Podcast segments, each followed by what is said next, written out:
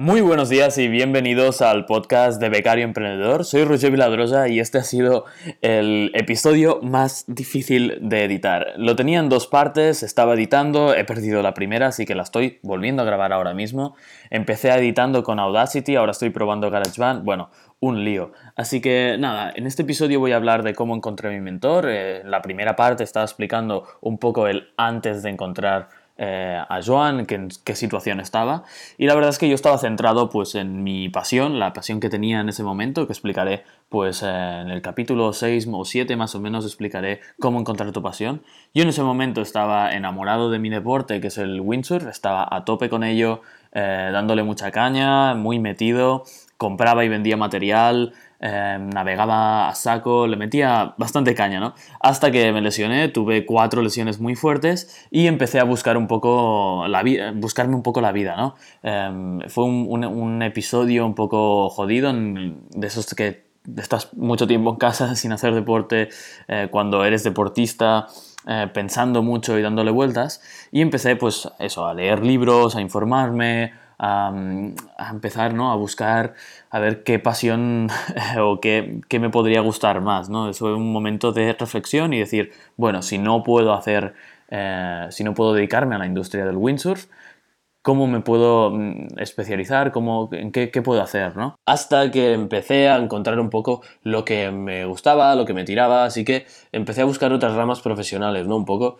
bueno, no es que lo buscara explícitamente, oh, necesito una rama profesional, simplemente empecé a estudiar un poco en qué, qué se me daba bien, qué me llamaba más la atención y estudiar un poco eh, hacia dónde mis acciones tiraban, ¿no? Porque si mm, resulta que en tu historial de búsqueda hay muchas cosas sobre marketing, es que igual te interesa eso. Así que, bueno, estaba mm, en ese momento, ¿no? Y en clase surgió organizar un TEDx, ¿no? Entonces yo me apunté y explicaré la historia esta porque es un poco curiosa. Yo, me, yo fui el último en entrar en el grupo eh, y, acabé, y acabé eh, siendo el organizador. Bien, entonces eh, empiezo a montar el TEDx y lo primero que me planteo, ostras, necesitamos una web eh, y, bueno, presencia online, bueno, todas estas cosas, ¿no? Entonces, cuando tenía que hacer una web, empecé a buscar, preguntar y resulta que un chico de clase que se dedicaba al SEO, que ya era autónomo, conocía los cursos, ¿no? Me dijo, ostras, es que yo aquí lo he aprendido todo. Entonces, me apunté a boluda.com, los cursos de marketing online, y ahí empecé a aprender, ¿no? Y buah, fue descubrir un universo entero. Yo me puse ahí a trabajar a tope, hice los cursos, monté la web y me ayudó muchísimo a construir eh, el evento, ¿no? Que es lo que me llevó luego a eh, establecer una relación más directa con, Joan y encontrar al final a mi mentor, al que le agradezco eh, casi todo, ¿no? Eh, casi todo lo que estoy haciendo de marketing y, tal es gracias a él. Así que nada, desde aquí un abrazo. Em, y bueno, en este proceso de, ostras, me gusta el marketing, me gusta construir cosas, encontré boluda.com, que es lo mejor para, la mejor plataforma para hacerlo, y de golpe y por razón, un grupo de la uni organizaba unas, unas charlas, bueno, unas open class quizá, quizá eh, donde invitaron a Joan, porque Joan es de Mataró y yo estudio en Mataró, en el Tecnocampus, ¿no?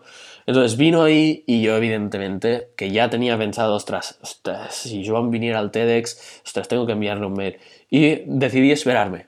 Decidí parar y no pedir, simplemente venir ahí a escuchar, conocerlo en persona, cómo actúa, cómo interactúa, cómo, cómo es, ¿no? Entonces eh, dio su charla sobre membership sites, sobre qué debíamos hacer, ¿no? Ostras, empezar una empresa ya, eh, siempre nos decía. Da igual, o sea, aunque, aunque te gastes mil euros en hacerlo, eh, vas a aprender mucho más, ves al notario, montala, busca al gestor, bueno, todo esto, ¿no? Entonces, después de la charla, Joan eh, siempre se queda respondiendo preguntas y más si la charlas en casa y ya es un viernes donde ya mm, quizá el volumen de trabajo eh, descansa. Entonces yo me quedé ahí preguntando, todo. yo fui el primero en preguntar eh, algo en, la clase, le pregunté, tú, porque nos habló, hostias, tenéis que especializaros, ¿no? Y yo le dije, pero tú en qué estás especializado, porque yo veo consultor de marketing online y quizá antes eh, no, era tan general, pero ahora es general, ¿no? Para mí. me dijo, membership sites. Y ahí, bueno, también eh, se me disparó la curiosidad, estuvimos hablando al final de clase unos cuantos, y yo me quedé hasta el final de todo, hasta que le acompañé a la salida, ¿no?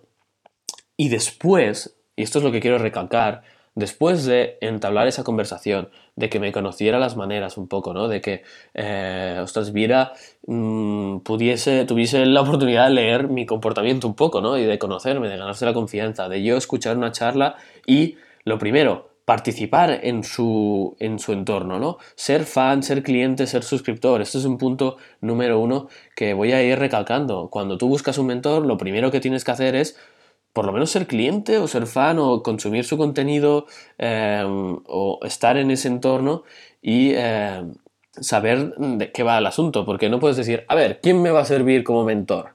Y escoges este, si vas escoges este y vas directo ahí, no, esto no va a funcionar, esto es, además es muy poco noble y muy poco honesto. Tú tienes que, tiene que ser algo mucho más natural de lo que nos pensamos. Bien, justo al final estamos saliendo y ya le digo, escucha, eh, Joan, bueno, no se lo dije así, ¿eh? Em, yo organizo un TED. ¿Te importaría si te escribo un mail em, para hacerte la propuesta de dar una charla? Y me dijo, sí, sí, hombre, claro. Mm, y bueno, o sea, me lo dijo, ostras, eh, que no hace falta que lo digas tan, tan cortado, ¿no? Porque yo se lo dije, escucha, eh, no te dije, no, no, le, no, intenté hacer, cerrar una venta. Le dije, escucha, ¿te importa si te envío un mail para hacerte la propuesta? Sea, no le dije, ostras, yo hago un TED, por favor, ven, o no sé qué, tal. No, no, no, yo fui desde un lado, fui por la tangente un poco y suave. Entonces, eh, al final, si él recibe el mail y puede pasar de todo, o sea, puede, bueno, contestarme, ay, no me interesa y ya está, y no pasa nada. Entonces, en persona es mucho más ah, tenso, ¿no? Entonces, yo se lo dije y me dijo, claro, por supuesto. Y, y, bueno, le expliqué la propuesta por mail, eh, le gustó lo que hacíamos y me dijo que sí. Entonces, genial, ya tenía ahí un paso, ¿no? Eh, ostras, ¿qué, ¿qué, hice yo? Pues dije, eh, bien, ahora toca aportar resultados y seguir trabajando, ¿no? Hasta que un día me dijo, ostras, ¿tú qué organizas? Y eso, porque ya aquí ya había organizado un evento, ¿no? Este era el segundo que eh, ya lo podía hacer con más cara y ojos y como yo quería. Me envía un mail que está montando su late show, me envía top secret. esto es lo que estoy montando, porque claro, él también vio que yo era suscriptor. Y me dijo, ostras, tú no conocerás a emprendedores, ya que montas TED y conoces gente, pues eh, si conoces emprendedores, estoy montando esto de entrevistas. Y eh, evidentemente yo le traje eh, un par de, bueno, traje a Marta y luego ya empecé a tirar de mis conexiones, bueno, de la gente que conocía y traerle más gente, ¿no? ¿Y qué hice? Pues bueno, le, le, traje a Marta Plaza, que es el capítulo creo 21 del Late Show, y fui a Plató. O sea, acompañé a Marta, traje a Marta desde Barcelona, eh, porque bueno, al final hay que ir a Mataró y los dos somos de ahí, estuvimos charlando tal, y fuimos al, al plató. Y de golpe estamos picando y aparece Joan. Y yo digo, anda. Y, y nada, subimos con él, eh, todo muy, muy eh, muy cómodo todo. Y después de la entrevista, eh, bueno, claro, yo estaba flipando y dijo, guau, esto es la hostia, no sé qué, estaba, bueno, se me veía, ¿no? Y me dijo, ostras, pues puedes, él, mismo me propuso, puedes venir a, todo, a todos los late shows si quieres. Eh, y a partir de ahí también me propuso gestionar los invitados. ¿Por qué me lo propuso? Porque yo ya había aportado valor dos veces, por lo menos. Bueno, casi tres, ¿no? Le había eh, primero había participado, ¿no? Que esto es el primer paso, participar, ser FAR, cliente, suscriptor, consumir su contenido, comentar, bueno, en fin, todo esto, ¿no? Y de manera genuina y honesta. Yo no me había planteado buscarlo como mentor y ya había hecho todo eso. Luego aporté valor, ofreciéndole una acción de visibilidad que es tener una charla TED con el branding que tiene TED, etcétera, etcétera. Y de una manera muy eh, suave, sin cerrar una venta y muy honesta, ¿no? Y luego aportándole más valor trayendo a un invitado. ¿Y cuál es el siguiente paso para que sea, para que eh, yo sea como oficialmente, eh, bueno, el aprendiz? Pues es seguir aportando valor trabajando gratis, que esto es, lo he comentado en, el capítulo anterior de este podcast, que ya he explicado cómo se hace, así que si eh, quieres usar esta, esta, estrategia, que ha sido la mejor que yo he utilizado hasta ahora, bueno, tienes ahí el capítulo a tu disposición. Qué formal ha sonado esto, en fin. ¿Qué toca ahora? Pues bueno, yo empecé a gestionar invitados, seguir aportando valor, nunca esperé nada a cambio.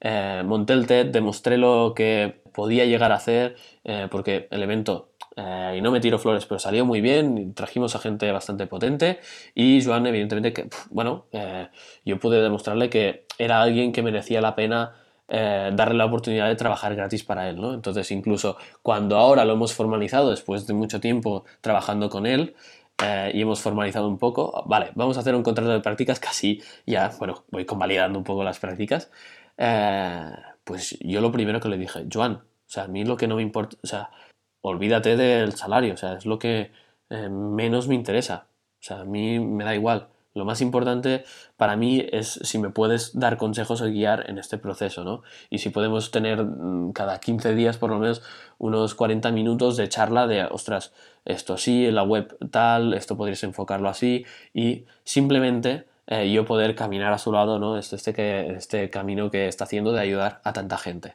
Así que nada, Repaso los cuatro pasos, que esto quizá lo tenía que haber hecho antes. Participar, ser fan, cliente, suscriptor, comunidad, esto ya lo he comentado. Aportar valor, no una vez, ni dos, ni tres, o sea, todo lo que puedas, aporta valor. Y luego pregunta, pregunta sin esperar nada a cambio. Y siguiendo lo que comentó en el episodio de trabajar gratis, eh, si puedes, míralo. Y luego, pues aportar resultados. Al final no vas a, no vas a continuar este camino ni te van a mentorizar si no sigues trabajando.